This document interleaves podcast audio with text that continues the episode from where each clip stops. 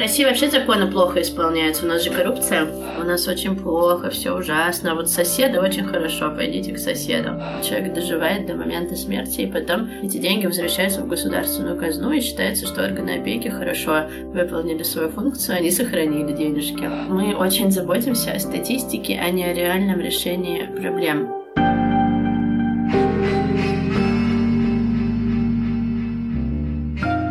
Привет! Это подкаст русской службы The Moscow Times после Путина. Здесь мы будем говорить с аналитиками и экспертами о том, что не так с путинской Россией и как нужно будет реформировать нашу страну после неминуемого конца нынешнего политического режима. Сегодня мы поговорим о паллиативной помощи детям в России – Паллиативная помощь – это подход, направленный на то, чтобы улучшить качество жизни пациентов, у которых есть опасное для жизни заболевание. То есть паллиативная медицина направлена не на то, чтобы вылечить человека, а на то, чтобы он не страдал от боли и в целом чувствовал себя лучше. Иногда человеку нужна одновременно и паллиативная, и обычная медицина, когда обычные врачи его лечат, чтобы сделать здоровым, а паллиативные медики пытаются просто сделать так, чтобы он не страдал, пока лечится. А если заболевание неизлечимое, то человеку нужна только паллиативная помощь. В России десятки тысяч неизлечимо больных детей, многим из которых нужен постоянный уход и обезболивание. Человек, который нуждается в паллиативной помощи, может не нуждаться пожизненно, а может нуждаться в какой-то определенный промежуток времени. Например, дети с бронхолегочной дисплазией, они рождаются и на грани жизни и смерти, потому что у них легкие еще не выросли. Многие умирают, а кто-то выживает. И вот этот первый год или два жизни они нуждающиеся в паллиативной помощи. Они там на кислороде, на аппарате ИВЛ. А потом, если все идет хорошо, то они становятся практически здоровыми людьми, и они уже не нуждаются в паллиативной помощи. То есть нуждаемость паллиативной помощи определяет консилиум врачей, исходя из э, прогнозов как бы и рисков, что может ли человек сейчас умереть, тяжелое ли у него заболевание. Например, в Европе каждому, каждый онкологический пациент получает помощь хосписа с момента постановки диагноза. Просто потом помощь хосписа или сокращается, ну и совсем нивелируется, если он поправляется, или увеличивается, если он ну, не поправляется. Поэтому тут не обязательно, что человек должен скоро умереть, просто сейчас у него угрожающее жизни состояние. Наши сегодняшние гости, пояснения, которые вы сейчас услышали, Лида Маниава, учредительница детского хосписа «Дом с маяком». Не могли бы вы вкратце рассказать о том, как в целом государственная система паллиативной помощи детям устроена, и есть ли она, или есть только какие-то волонтерские проекты? Потому что прежде чем говорить о том, что нужно изменить, вот хотелось бы узнать о том, что есть сейчас. Ну, как все, что начинает развивать государство, оно развивается немного странно, то есть не снизу, а сверху. То есть чиновникам, например, дают указание, что в вашем регионе должно быть столько-то коек паллиативных для детей. А чиновники не понимают, что такое вообще паллиативная помощь, кому она оказывается, как она должна выглядеть. Но задания они должны выполнить, и тогда они перепрофилируют уже существующие койки, например, какой-нибудь детский интернат, в котором есть лежачие дети, отделение милосердия. И они вот говорят, отныне у нас там это будет не отделение милосердия, а отделение паллиативной помощи. Или какая-нибудь больничка, где есть отделение педиатрии или неврологии или реанимация. И они тоже меняют там таблички на двери, что вот теперь это у нас отделение паллиативной помощи. Но за этим ничего очень часто не следует. То есть реально паллиативная помощь там не оказывается. И вот мне очень жалко, что в России нет полноценного образования паллиативной помощи. Люди это все исполняют, но не понимают, а что же это такое. И очень жалко, что наше государство развивает койки паллиативные, а не надомную помощь. Потому что ребенок, который нуждается в паллиативной помощи, может жить и 18 лет, и 15 лет, и, естественно, эту жизнь хотелось бы, чтобы он прожил у себя дома, а не в больнице. Но это возможно только если будет надомная помощь, если к тебе оборудование домой принесут, врачи к тебе домой придут. И вот надомная помощь наше государство вообще практически не развивает, и все, что предлагается, это в основном койки. А это не то, что нужно семье с паллиативным ребенком. То есть, если начинать говорить о том, что нужно в первую очередь изменить, то, получается, первый пункт вы уже назвали, это то, что нужно перейти от системы коек и учреждений к надомной помощи. Сделать образование полноценное. А что для этого нужно сделать государству? Программу в ВУЗе, специальность выделить. Вот, например, в Англии врач паллиативной помощи обучается два года. В России есть единственный курс, это две недели. Естественно, за две недели невозможно сделать человека специалистом по паллиативной помощи. И пока у нас не будет, ну, как вот специальность онколог, невролог, а также должен быть и врач паллиативной помощи, то не стоит ожидать, что эти недоученные как бы медики смогут оказывать услуги по паллиативной помощи. Как вы думаете, почему раньше никто этим не занимался и в целом об этом не очень много говорят, э, в том числе какие-то чиновники? Они не осознают это как проблему или они думают, что это очень малого количества людей касается? Ну, хороший пример это когда у министра здравоохранения предыдущего Скворцовой спросили, почему в России нету диазепама в микроклизмах. Это препараты для лечения эпилепсии, который нужен не только всем паллиативным пациентам, но и всем пациентам просто с эпилепсией, которых огромное количество. Она ответила, что ну таких пациентов всего семь, зачем нам как бы это заводить? И ну, это очень показывает, что, во-первых, нету в России никаких регистров, учета, короче, пациентов не ведется. У нас в России нету даже учета единого регистра онкологических пациентов. Там, не знаю, поликлиника района Мневники знает своих пациентов, кого-то знает, кого-то не знает. Поликлиника где-нибудь в Рязани знает своих пациентов, а вот понять, сколько их всего в стране, нету механизма учета их единого. Так это решается в целом регистрами по стране. У нас нет критериев признания ребенка паллиативным, это субъективно. Один врач признает, другой врач не признает. Нету статистики нормально организованной, нету регистра. Поэтому чиновники не знают, сколько таких детей. Поэтому им кажется, что их нету или их мало. А есть разница в ситуациях в регионах и в Москве, и в Петербурге? Или везде примерно одинаково все плохо? Ну, разница есть. Есть ли в регионе некоммерческая организация, волонтеры, которые эту тему продвигают? Если они есть, вот, например, очень мне нравится организация в Перми. Там есть фонд Дед Морозим, который, ну, ходит и все время стучит на эту тему. Чиновникам сами они делают свою некоммерческую службу паллиативной помощи при фонде. Они дергают чиновников, что нужно государственное делать, какую-то службу паллиативной помощи. Вот в этом регионе что-то двигается и развивается, потому что там есть люди, которые не по указке как бы сверху, да, вот чиновники делают что, не знаю что, чтобы отчет красивым был, а люди, которые общаются с этими детьми, которые хотят решить конкретные проблемы конкретных детей, всех вокруг дергают, и что-то под это начинает организовываться. В каких-то регионах нету таких людей, там ничего не начинает организовываться. В Москве, конечно, Москва, как правительство Москвы, вкладывает огромные деньги в развитие паллиативной помощи. Они не только делают государственные службы, кстати, в Москве есть и надомная государственная служба тоже. Они и некоммерческим организациям дают субсидии, чтобы некоммерческие организации, поскольку не может Москва как бы государственной службой закрыть всю потребность, она закрывает какую-то часть госслужбой и дает деньги НКО, чтобы НКО еще какую-то часть закрыли. Но это вот уникальный регион. Такого я больше нигде не встречала, как в Москве.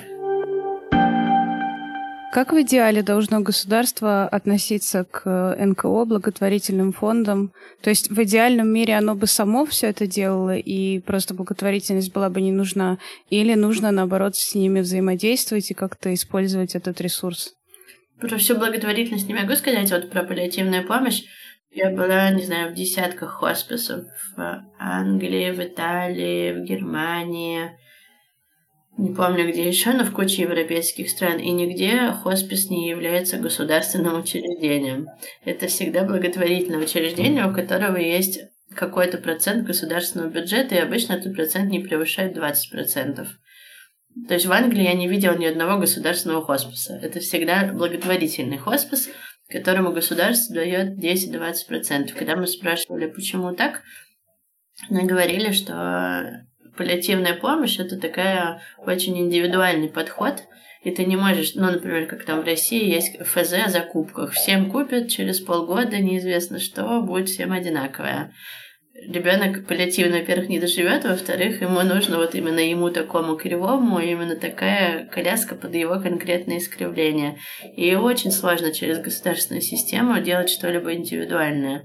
Поэтому я думаю, что невозможно хорошая паллиативная помощь только государственными силами, и очень сложно ее делать только благотворительными силами. Поэтому вот, мне кажется, такое соотношение, когда это благотворительная организация с некоторым процентом государственного финансирования, которое дает стабильность зарплатами, это лучший вариант.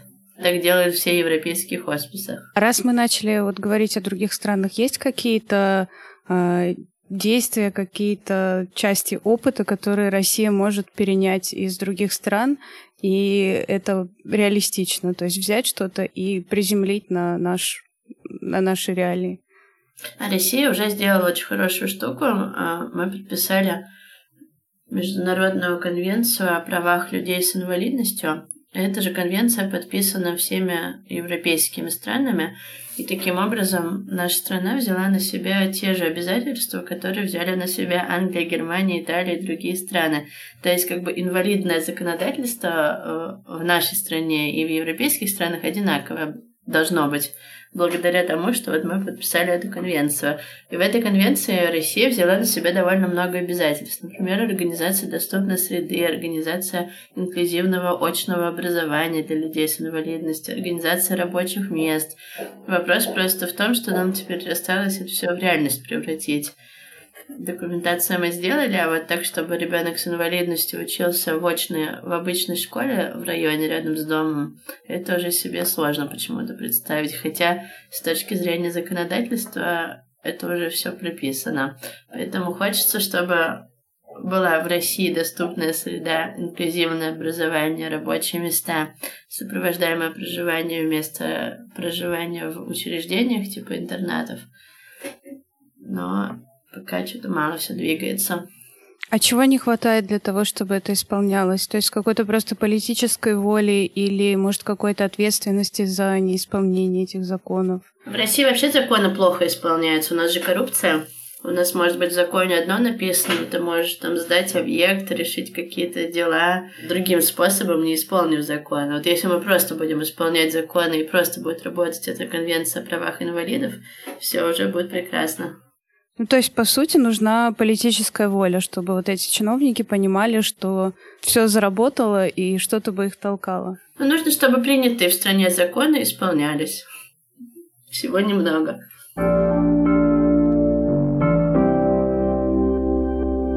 А что нужно сделать в России для появления инклюзивной среды? Вот вы сказали про доступную среду и про образование совместное для детей с инвалидностью и обычных детей.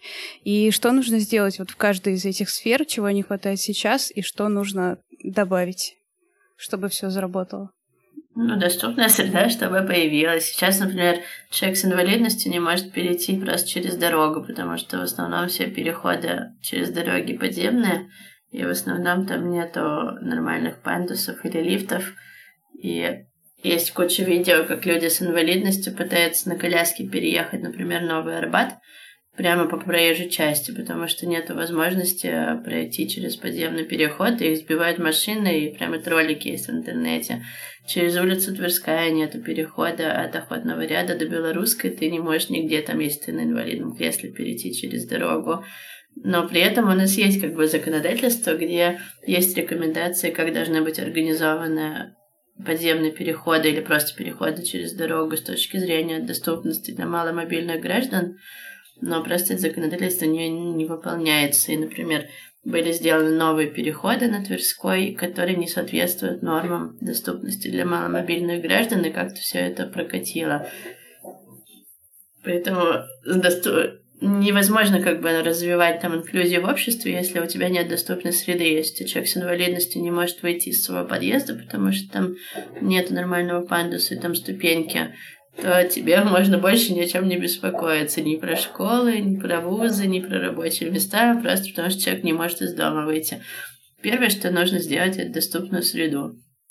Подъезды, транспорт, городская инфраструктура, в смысле там переходы все, улицы без поребриков, как это называется, без бордюров. Когда делается доступная среда, дальше инвалид начинает выходить из дома и хотеть куда-то пойти. дальше стоит вопрос про школу, про детский садик, про вуз, чтобы туда можно было везде попасть человеку с инвалидностью.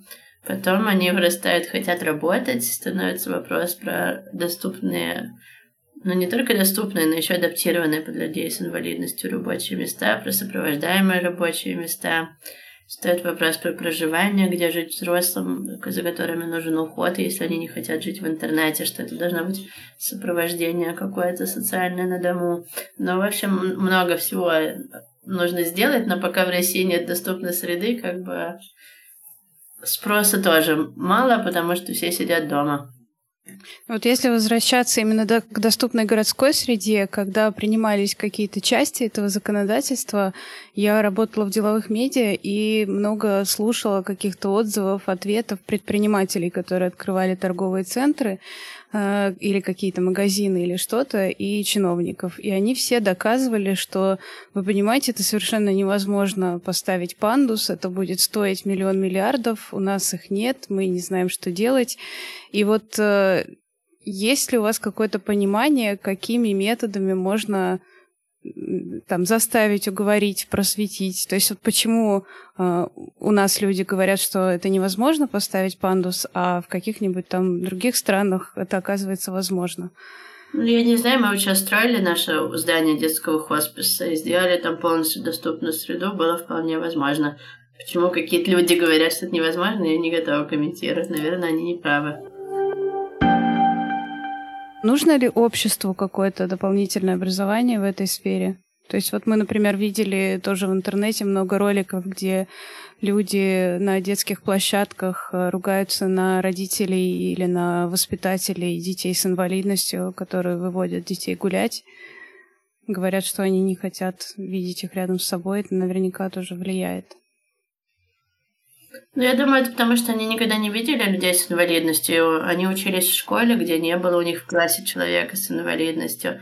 Они ездят в метро, где они не видят человека с инвалидностью. Они ходят в кафе, где они не видят людей с инвалидностью. Поэтому, да, такая первая встреча может быть для них как бы непонятная и шокирующая.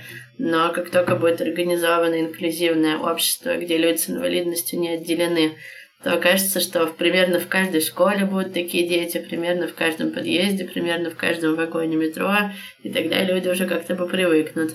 А если говорить про именно систему образования, школы и детские сады, что нужно изменить? То есть, может, тоже какие-то образовательные программы для учителей, а, какие-то дополнительный медперсонал в школах, какие-то такие практические вещи? Ну, медперсонал не нужен, потому что это как бы не нуждаются эти дети в постоянной медицинской помощи. Дома же у них нет тоже медперсонала.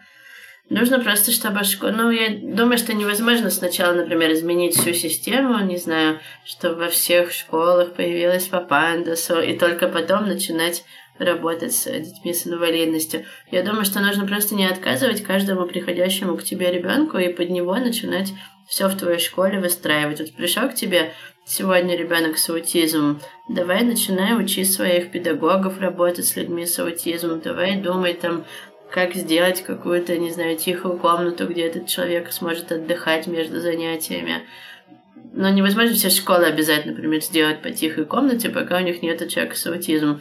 Но сейчас вот как происходит, когда человек с инвалидностью обращается в школу, то школа начинает ему рассказывать, что у нас нет ресурсов вас принять, там у нас нет того, у нас нет всего, поэтому идите-ка вы лучше в какую-нибудь другую школу. И человек идет в другую школу, ему там рассказывают все то же самое, и так ты ходишь по кругу, и так никуда не устраиваешься, потому что не существует такой школы, где уже все было бы готово. И вот я бы очень хотела, чтобы ну, все места, куда приходят люди с инвалидностью, они бы им не рассказывали, что вам было лучше куда-то в другое место сходить. И они пытались бы вот для этих конкретных людей свое конкретное заведение адаптировать, приспособить, чтобы им тут было хорошо. И так вот потихоньку тогда станет все больше мест, куда люди с инвалидностью могут прийти.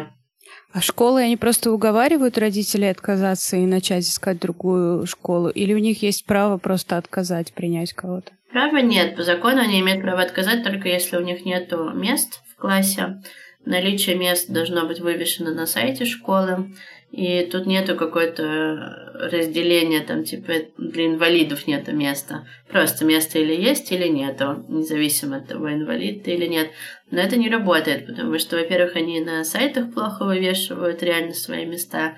У них там все время страница в разработке или что-нибудь не то. И потом, когда они слышат, что человек с инвалидностью, они ну, включают там все, короче, давление психологическое, что у нас очень плохо, все ужасно, а вот соседы очень хорошо, пойдите к соседу.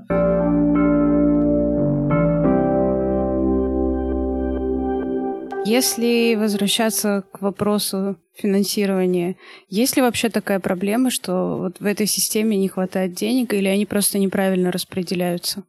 Наверное, не хватает. Наверное, если бы за ребенка с инвалидностью давали какой-нибудь там тариф повышенный, который можно было бы реально и персонал обучить, и панду сделать, и тьютера нанять. Ну, наверное, то школы были бы более заинтересованы. Но я думаю, что не только в деньгах проблема, но в деньгах, конечно, тоже.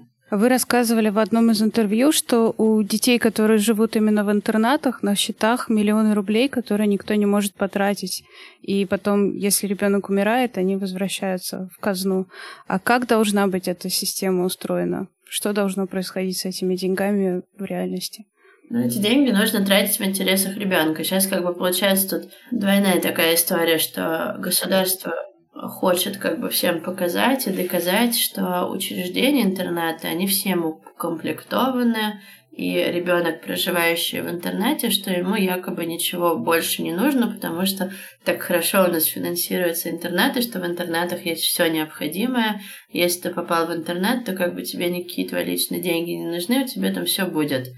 Но что происходит по факту? По факту, например, государство выделяет на одни сутки три памперса. Человеку, может быть, нужно 8 памперсов.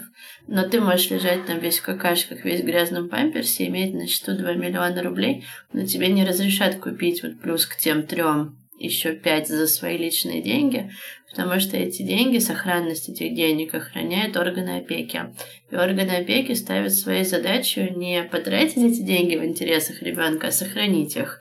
То есть их KPI, что вот они сохранили столько-то денег. И если даже интернат обратится в органы опеки с просьбой разрешить снять со счета ребенка сколько-то там денег и потратить, например, на памперсы, то органы опеки скажут нет, потому что ребенок в госучреждении на полном гособеспечении, вы должны все купить ему сами и интернет уйдет ни с чем, и ребенок останется ни с чем. И мне бы очень хотелось, чтобы мы как бы думали о, о реальных интересах ребенка, а реальный интерес это не сохранность денег до момента смерти, что ты умрешь миллионером, а в том, чтобы у тебя сегодня были памперсы, чтобы у тебя сегодня была возможность на море съездить. А так эти дети, они не, ну, очень лежачие паллиативные дети, они нигде не бывают, кроме интернета, ничего не имеют, у них там может не быть, не знаю, индивидуальной одежды, потому что в интернат не может купить индивидуальную одежду. Если у тебя ноги очень кривые, тебе не подходят стандартные штаны, например, ты будешь просто без штанов. И вот так человек доживает до момента смерти, и потом эти деньги возвращаются в государственную казну, и считается, что органы опеки хорошо выполнили свою функцию, они сохранили денежки. А насколько вообще часто паллиативные дети — это дети без родителей? То есть какая часть детей живет, может быть, дома, но нуждается в каких-то местах вроде хосписа, в которых им нужен особый уход, а какая часть живет просто в интернатах, и им просто некуда больше пойти. Вообще каждый ребенок, абсолютно каждый, может жить дома. Нет такого ребенка, который не может жить дома и должен жить в интернете или в хосписе. Все могут жить дома. Вопрос в уровне поддержки, который нужно дать семье, чтобы она с таким ребенком смогла жить дома. Кому-то нужно няню 24 часа. Если, например, ребенок на аппарате ИВЛ, то в других странах предоставляется на дому няня, медсестра, которая 24 часа смотрит за ребенком. В России такое не предоставляется, и получается, что родители не знают, как бы, что им делать, кроме как сдать своих детей в какое-то учреждение. Сейчас проблема в России, что мы очень заботимся о статистике, а не о реальном решении проблем. Например, а, тема сиротства. Вот плохо, когда в стране много сирот. Конечно, надо решать эту проблему сирот. Как ее решать? Заниматься профилактикой сиротства, чтобы люди не отказывались от своих детей и давать им поддержку. А тех, кто по объективным причинам стал сиротой, типа родители умерли, как можно скорее искать им приемные семьи опекунов, чтобы они не зависали вот в системе в статусе сирот. Это по-нормальному. Как наше государство решает проблему сирот? Занимается исправлением статистики. Они просто не признают ребенка сиротой. Вот, например, в стране, в Москве, да и вообще во всех регионах есть куча детей, которые постоянно проживают в отделениях сиротских, типа в интернатах, детских домах, но они юридически не признаны сиротами. У них есть родители, формально эти родители получают на них все выплаты, имеют там 50% льгот на квартиру, бесплатный проезд.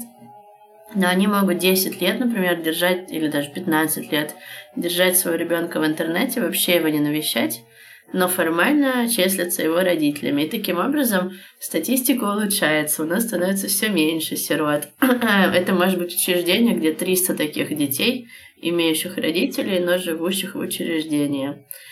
И вот это ужасно печально, потому что такие дети, они вообще не имеют никакого шанса. У них они не висят в базе сирот, то есть их не могут найти, выбрать, там, полюбить и захотеть забрать к себе в семью потенциальные приемные родители. Даже если кто-то конкретно захочет их забрать, это будет невозможно к себе в семью, потому что у них формально они числятся за своими родителями. И мне ужасно вообще эта система не нравится, потому что отделение, потом дальше эти учреждения, типа интерната, ну, плохо, когда в стране много интернатов. Как справиться с этой проблемой? По-нормальному было бы это раздать детей в семьи. Как государство справляется? Оно переименовывает интернаты например, там центр содействия семейному воспитанию или ну вот что-нибудь такое. То есть, что это уже не детский дом, уже не интернат, и как будто у нас уже их становится очень мало интернатов.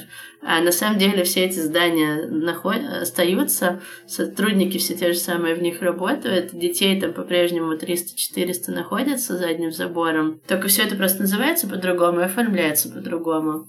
А проблема не решается, и вот это печально. А в случае именно с паллиативными детьми должна ли быть такая цель у государства их э, раздать в семьи? Ну, конечно, должна быть. То есть но какая разница, паллиативный ребенок или не паллиативный? Любому ребенку лучше жить дома в семье. И куча же семей реально ну, с родными своими паллиативными детьми, они не отдают их в учреждения, живут с ними дома, то есть это возможно. И сейчас вот, когда стали сотрудники хосписа забирать себе домой паллиативных лежачих детей, мы видим, что как бы можно к этим детям относиться как к обычным детям, там также радоваться появлению их в своей семье, дети расцветают, родители довольны, почему нет? Паллиативные дети тут ничем не хуже, чем обычные. Какие-то должны быть, э, может быть, материальные поощрения для таких родителей более высокие или какие-то специальные там обучающие курсы. То есть просто на самом деле в моем представлении, почему задала такой вопрос, потому что мне кажется сложно немножко понять мотивацию человека, который не работает в этой сфере, не является сотрудником НКО или специалистом и берет домой паллиативного ребенка. Ну, мотивация, ну вообще зачем человек берет себе какого-то ребенка, хочет кому-то помочь. Но ну, с моей логики вполне логично, когда ты хочешь помочь самому слабому, самому нуждающемуся в помощи, что у тебя есть ресурсы, чтобы вот помочь самому несчастному. По-моему, вполне логично. А какую помощь должно государство оказать человеку, который принял такое решение то есть что сейчас есть и чего не хватает? Сейчас есть проблема, что неравная система поддержки для кровной семьи и для опекуна. Ну вот пример там мальчик паллиативный Коля, которого я себе домой брала как опекун. Два года назад Лида Маниава взяла на попечение 12-летнего мальчика Колю, у которого была тяжелая инвалидность. Из-за вывихов тазобедренных суставов он не мог ходить и сидеть. У него часто случались судороги, и он не мог самостоятельно есть и с трудом дышал. Лида старалась вести привычный образ жизни вместе с Колей, ходила с ним гулять и в кафе, а также устроила его в школу. Тогда это вызвало шквал критики в соцсетях, Маниаву обвиняли в неэтичности, потому что Коля не может выразить свою волю и четко обозначить свои отношения к тому, что с ним происходит. В январе 2022 года Коля умер. Если бы в школе жила его кровная мама, она получала бы от государства примерно 30 тысяч рублей. Это его пенсия по инвалидности и какая-нибудь там городская доплата. И на эти деньги она, она очень мало что могла бы, даже питание бы не смогла бы купить. Мне, как опекуну Колиному, государство платило 80 тысяч рублей. Ну, то есть за одного и того же ребенка тебе нужно как бы получается... А, ну ладно, это сейчас еще договорю. Мне оплатило государство 80 тысяч, а учреждению интернату, в котором Коля жил до, до этого, всю жизнь прожил, ему платили 250 тысяч рублей в месяц на содержание Коля. Это абсолютно лишено логики, то есть государство как бы голосует рублем за ту форму, в которой в итоге дети окажутся. Почему мы готовы платить интернату 250, а родной маме 30 тысяч рублей? Но если мы вот так распределяем финансы, то значит и дети будут тоже так распределяться, потому что на 30 тысяч рублей не всякая семья готова там, покупать гастростому, инвалидное кресло, зондовое питание, куча лекарств, памперсы, пеленки, это все довольно дорого стоит. Но, естественно, если государство не дает поддержку маме, но дает поддержку интернату, то в какой-то момент ребенок окажется в интернате, потому что мама не справится. И просто эти бы деньги перераспределить, давать их... Ну, и тоже еще не совсем честно, что неплохо сейчас поддерживаются опекуны и приемные семьи. Как бы это хорошо, не надо у них забирать, слава богу. Но очень несправедливо, что на таком же уровне не поддерживаются кровные семьи. Я знаю в регионах истории, когда родители отказываются специально от своих детей, помещают их в интернат, а потом бабушка идет и на этого ребенка оформляет опеку, ребенок возвращается в семью в свою же. Только теперь вот это все оформлено уже как приемная семья, и только теперь они начинают получать помощь.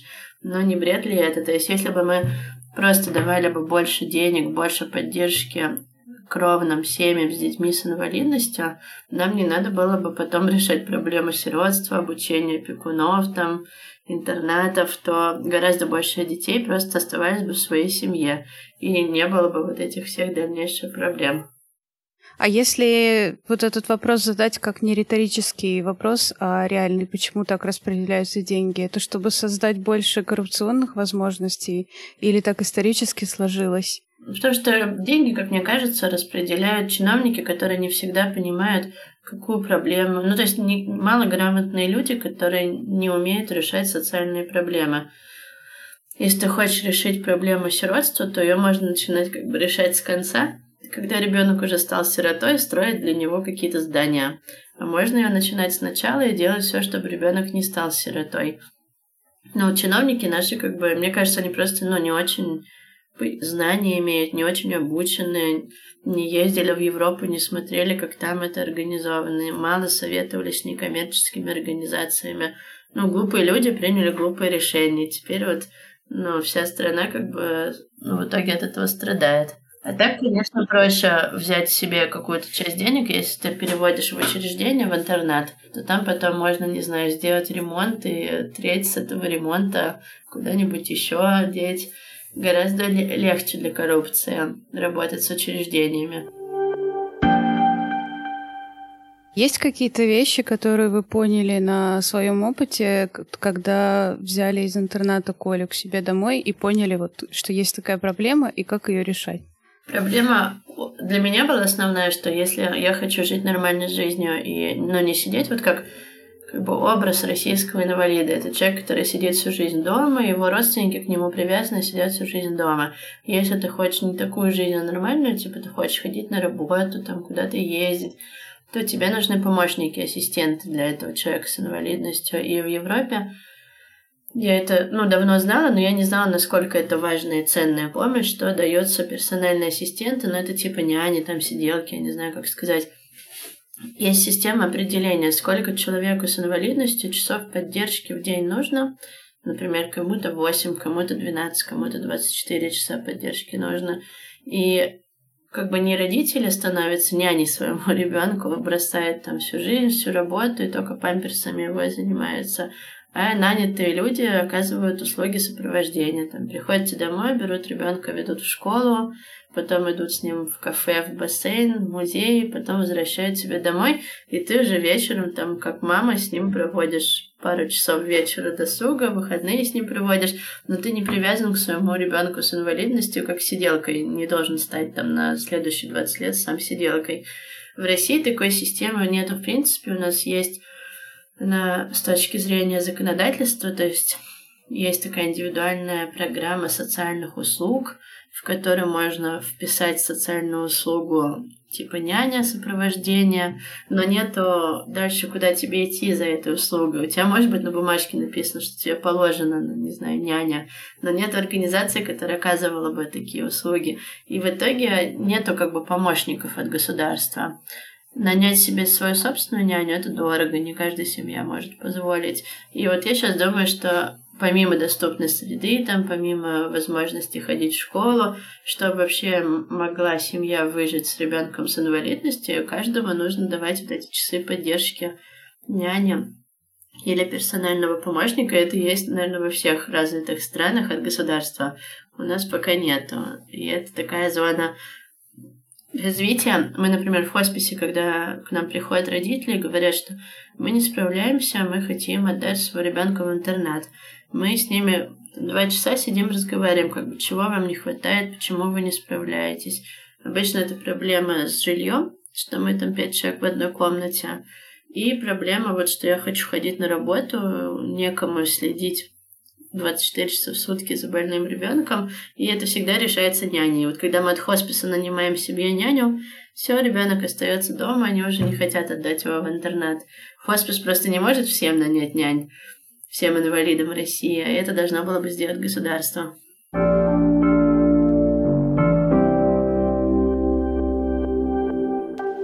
А вы еще говорили тоже в предыдущих интервью, что дети не должны с инвалидностью всю жизнь жить со своими родителями, как это сейчас происходит, а должны а, после 18 лет жить в каких-то центрах сопровождаемого проживания.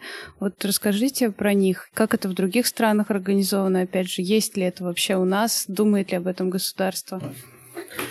В других странах решается про каждого конкретного там человека что в его интересах. Хотел бы он, например, жить, оставаться жить у себя дома, и тогда ему нужны услуги сопровождения у него на дому. Кому-то это те же самые 24 часа, то есть с тобой постоянный ассистент у себя дома. И тогда ты даже можешь жить с родителями. Просто ты независим от родителей, мама не должна там 70 лет лежать, чего поворачивать и таскать сама. А ну, как бы люди уже, неважно, они в одной квартире или не в одной, главное, чтобы у человека с инвалидностью после 18 лет появилась самостоятельная жизнь чтобы он не был целиком зависим от своих родителей, чтобы, не знаю, там, на свидание его в инвалидной коляске не мама привозила, а какой-то ассистент. Если человек не хочет жить дома или не может жить дома, то тогда ему нужно предоставить какое-то социальное жилье, тоже с услугой сопровождения.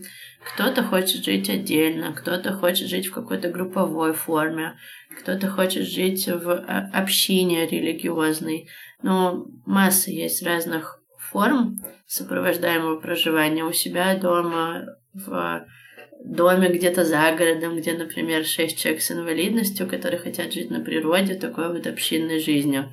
Или кто-то в городе хочет жить в квартире сопровождаемого проживания, где, например, там три человека с инвалидностью, у каждого своя комната, но у них есть общая гостиная, и вот они так вместе живут, и каждому из них приходит сопровождающий помогать им в быту. И это какая-то нормальная жизнь. И это вполне можно делать на те самые деньги, которые государство вбухивает сейчас на организацию всего такого же проживания, только в ПНИ или в интернете, потому что в ПНИ тебе нужно делать ремонт, платить бухгалтеру, платить уборщицам, платить кухне, платить за там какую-нибудь чистку кровли, крыши.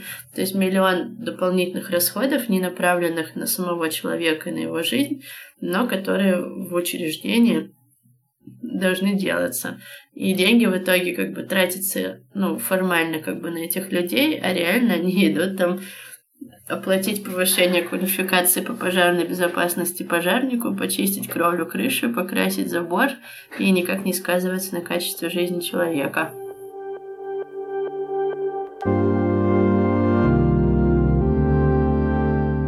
Спасибо, что слушали нас. С вами был подкаст русской службы The Moscow Times после Путина. Подписывайтесь на нас на всех платформах, где вы слушаете подкасты. Еще я хочу попросить прощения у гостя одного из наших предыдущих выпусков, ученого Михаила Гельфанда, и у наших слушателей за то, что я неправильно назвала фамилию Михаила.